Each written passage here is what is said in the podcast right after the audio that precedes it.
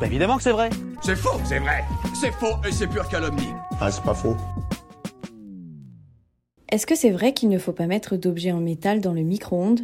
Ah ça c'est une bonne question, mais... Aïe, oh mince, je viens justement de sortir mon bol de chocolat chaud du micro-ondes et il est vraiment brûlant.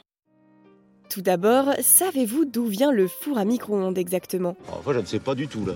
Eh bien, c'est en 1946 qu'un certain Percy Spencer fait une découverte qui le mènera à l'invention de cet objet. Cet ingénieur américain dirigeait à l'époque une usine de magnétrons pour radar appelée Rayton. Oui, je sais, vous allez certainement me dire. C'est quoi ce truc-là? Et vous avez bien raison. Alors, pour ne pas trop vous perdre, je vous répondrai simplement qu'un magnétron, c'est un dispositif constitué d'une anode cylindrique percée de cavités et qui est alimenté électriquement. Ce système permet de transformer l'énergie cinétique des électrons en énergie électromagnétique sous la forme de micro-ondes. Mais bref, c'est pas le cœur du sujet. Toujours est-il qu'un jour, Mr. Spencer ressent une certaine chaleur dans la poche de sa blouse alors même qu'il passait à côté d'un magnétron en activité. Très étonné, il plonge alors la main dans cette poche et en ressort la barre de chocolat qu'il gardait sûrement pour le goûter, totalement fondue. Il fait alors rapidement le lien. Les micro-ondes ont fait fondre cette friandise. Autrement dit, elle serait en mesure de faire cuire ou au moins réchauffer des aliments. Par la suite, l'expérience est faite avec du popcorn, puis un œuf, qui a d'ailleurs explosé au visage des expérimentateurs, et ainsi, à force d'expérience et de mise au point, le four à micro-ondes est né en 1947, soit l'année d'après. J'ai jamais vu des travaux qui finissent à l'heure. Eh, pas mal, hein Cet appareil est composé d'une cage métallique à l'intérieur de laquelle on place un aliment destiné à être chauffé. Une fois activé, le four génère des micro-ondes, d'où son nom. Bon, et d'ailleurs, ces fameuses micro-ondes, on en parle depuis tout à l'heure, mais qu'est-ce que c'est au final? Bon, allez, vas-y, à couche, là. Eh, ça va, j'y viens. Les micro-ondes, comme les ondes radio ou encore les rayons X, c'est de la lumière que nos yeux ne sont pas capables de percevoir. Dans le cas des micro-ondes, c'est parce que leur longueur d'onde est beaucoup trop grande, entre 30 cm et 1 mm. Pour autant, c'est pas parce qu'on les retrouve sur le continuum des ondes lumineuses qu'elles sont complètement inoffensives. Regardez par exemple les UV qui sont capables de cuire les cellules de votre peau. Dans le cas qui nous intéresse, les molécules d'eau sont particulièrement sensibles à l'agitation occasionnée par les micro-ondes. Et qui dit agitation dit chaleur, et l'eau traversée par ces ondes se réchauffe. C'est exactement le principe du four à micro-ondes. Les ondes sont générées via un magnétron et se diffusent à l'intérieur de l'appareil grâce aux éléments réfléchissants qui le composent pour aller frapper tout ce qui se trouve dedans, à savoir votre repas de ce soir. À partir de là, les ondes agissent en profondeur puisqu'elles vont provoquer l'agitation des molécules, notamment celle de l'eau, des aliments présents.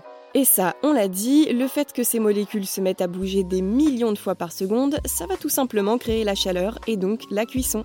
Évidemment, tout aliment ne comporte pas la même quantité d'eau, donc parfois certains ont besoin de plus d'énergie de la part du four à micro-ondes pour être bien chaud. Ingénieux, non? C'est incroyable la vie tout de même. Allez, c'est cadeau, ça me fait plaisir. Petite expérience en plus pour mesurer chez vous la longueur d'onde employée par votre micro-ondes.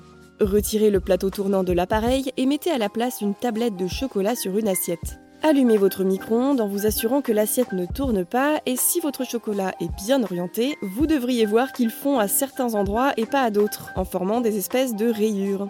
Eh bien, la distance qui sépare vos rayures, c'est la longueur d'onde, généralement autour de 12 cm. C'est fou, non?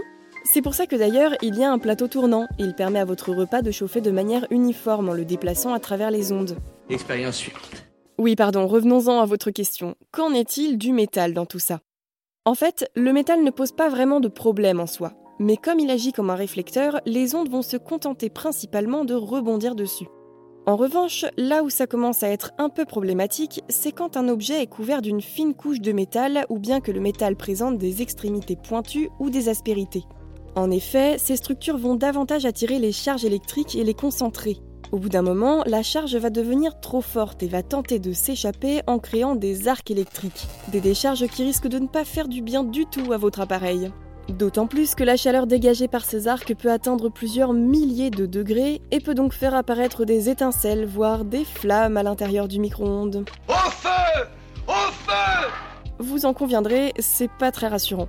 Donc, numéro 1, ça ne sert à rien de réchauffer son repas dans un plat en métal parce que ce dernier va juste réfléchir les ondes qui atteindront donc plus difficilement la nourriture. Et numéro 2, il faut impérativement faire attention aux pointes, fourchettes et autres objets métallisés puisque les charges s'y accumulent et peuvent être dangereuses pour le coup. Pour être sûr de faire fonctionner votre micro-ondes sans problème et d'en ressortir un plat réchauffé bien comme il faut, il vaut mieux privilégier un support en verre ou bien en plastique. D'ailleurs, sachez qu'aujourd'hui, il existe aussi des récipients en aluminium notamment, dont la forme est conçue pour éviter les décharges électriques. Et tiens, pendant qu'on y est, j'ai une anecdote assez étonnante sur les réactions du four à micro-ondes. Figurez-vous que, tout comme les objets métalliques, les demi-raisins peuvent aussi provoquer un incendie. Pardon? Ouais, je vous jure.